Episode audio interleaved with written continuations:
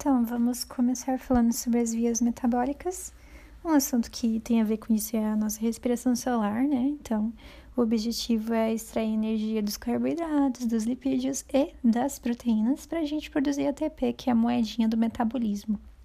É uma moeda incomum para todo mundo, que facilita bastante. Aí, as etapas da respiração celular tem a glicólise, que a gente já sabe lá, que vai ter a quebra da glicose em dois piruvatos, e o ciclo de Krebs depois. Aí, o ciclo de Krebs e glicólise tem como função produzir poucos, mas alguns ATPzinhos, mas a, o principal é oxidar a matéria para produzir NAD e FAD, né? Aí depois tem a cadeia respiratória, que ela vai utilizar a energia dos, dos NAD e dos FAD que foram produzidos para produzir muitos ATPs. E aí, por que NAD, por que FAD? Então vamos lá. Da, da glicólise, a gente vai, vai conseguir quebrar a glicose em dois piruvatos, e aí vai gerar dois NAD e 2 ATP no, no saldo final, porque na verdade são gerados 4 ATPs, mas são gastos 2 ATPs. Então, nós temos 2 ATPs nesse saldo final. Aí depois, os dois privados vão ser convertidos em 2 acetil-CoA, o que vai gerar a produção de mais 2 NAD. E depois, sim, o ciclo de Krebs, ou o ciclo do ácido cítrico. Nele a gente vai ter a gente vai ter a produção dos dois acetil-CoA se convertendo em dois citratos e depois aquelas outras reações, a gente vai ter um total de mais 2 ATP, mais 6 NAD e mais 2 FAD. E aí depois esses NAD, esses FAD, eles vão lá para a cadeia respiratória. Nisso vai ser convertido 10 NADH em, em 10 NAD+, 2 FAD H2 em 2 FAD e os 28 ADPs vão ser convertidos em 28 ATP naquela troca de entra, entra hidrogênio no complexo 1, entra hidrogênio no complexo 3, 4 e por aí vai, passa pela ATP sintase e a gente tem os, os ATPs produzidos. Agora, como que isso funciona quando a gente está num período bem alimentado e quando a gente está num período de, jejum, né? Então, é um bom tempo já sem alimento. Começando pelo período que a gente está bem alimentado. Acabou de almoçar, alguma coisa assim. A gente tem comida ali, né? Aí o que a gente vai fazer? Vai fazer glicogênese, que é a síntese de, de, de glicose, ou melhor, síntese de reserva de, de energia via da pentose, síntese de, de gordura, né? Síntese de ácidos graxos. E qual que é o hormônio que vai estimular isso? É a insulina. É a insulina que vai estimular isso.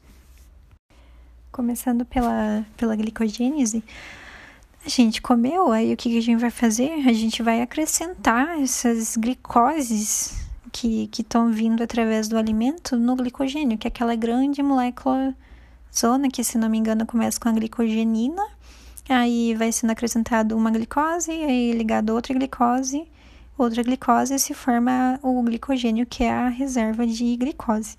Aí você comeu e vai ter mais glicoses que vão ser acrescentadas nas extremidades desse glicogênio, aumentando a reserva de, de glicose.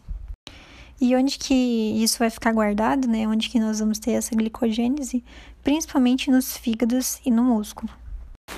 Agora, saindo da, da glicogênese e entrando para a via da pentose, bom, vamos lá. A gente tem a glicose, e aí ela pode ser, na glicólise, ela pode ser convertida em dois piruvatos, não é?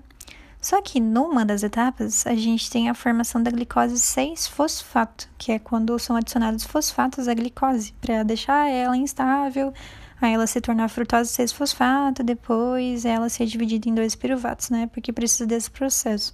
Se a glicose está ali, está de boa, está estável, não tem como você dividir ela.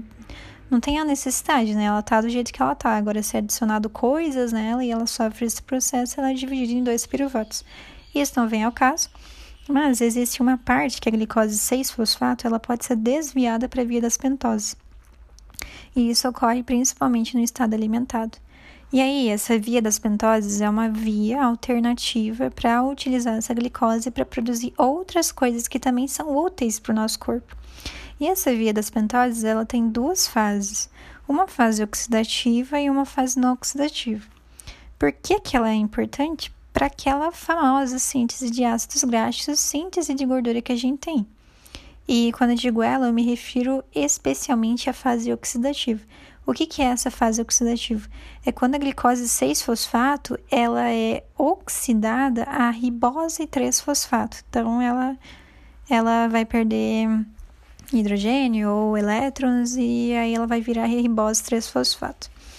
Quando está ocorrendo essa oxidação, o NADP ele é convertido em NADPH. E aí, esse NADPH pode ir lá para a síntese de ácidos graxos, ou seja, a gente produzir gordura no nosso estado alimentar. Então, por isso que ele é importante.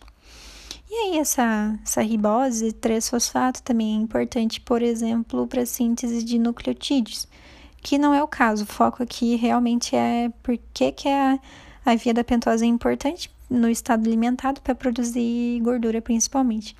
E só fazendo um adendo, essa ribose 3-fosfato, ela também participa daquela outra fase que eu falei, que tem duas fases na via da pentose, né? A outra fase é a não oxidativa, que é quando você consegue transformar essa ribose 3-fosfatos em outros produtos da glicólise. Por exemplo, tu consegue transformar ela em frutose 6-fosfato. E aí essa frutose 6-fosfato também pode ser utilizada para virar piruvato depois. Entende? Então, a via da pentose, ela tá bem ligada com a com a com a respiração celular, com a glicose, com a glicólise também. Mas o motivo real de eu ter falado da via da pentose é que ela é importante lá para o NADPH, tá? Então, ela tem essas outras fases, a fase não oxidativa, ela também pode virar fazer a glicose 6-fosfato virar ribose 3-fosfato, mas o foco é que na fase oxidativa, que é uma das fases da, da via da pentose, a gente acaba produzindo NADPH, converte, na verdade, NADP em NADPH. E é esse o foco, porque é importante o NADPH para produzir ácido graxo, ou seja, é reserva de energia, lipídio, gordura. Aí agora falando especificamente da síntese de ácido graxo, pensa assim, lá nas reservas de ácido graxo a gente tem os adipócitos, são as células do, do tecido adiposo, aí dentro dela vai ter várias moléculas de triacilglicerol. O que, que é isso? Lembra que a gente une dois carbonos na verdade, a gente faz a união de carbonos de dois em dois até formar o, ácido, o palmitato, que é aquele ácido palmítico que a gente conhece, que é o ácido graxo. Aí, a gente pega uma molécula de glicerol, une com três ácidos graxos, três palmitatos, três ácidos palmíticos, e aí vai virar o triacilglicerol, que é o que está dentro do, do, do adipócito, né? E essa molécula ela tem muito hidrogênio. Então, se ela tem muito hidrogênio, dá para produzir muito NAD e muito FAD com ela. E se dá para produzir muito NAD e muito FAD, dá para usar muito disso na cadeia respiratória, consequentemente produzindo energia. E quando a gente come, é o momento ideal para gente, a gente produzir, produzir essas reservas de energia. Aí, uma forma bem comum e bem fácil de gerar energia, ou melhor, de você gerar uma reserva de energia, de você gerar gordura, é através da glicose. Olha só, a gente tem a glicose, né? Aí ela é feita glicólise lá, todos aqueles processos até virar piruvato. E além disso, em outros momentos da glicólise, pode ser que um produto da, da glicólise, que é aquele glicose 6-fosfato, vai lá para a via das pentoses e gera NADPH, lembra? Então tá.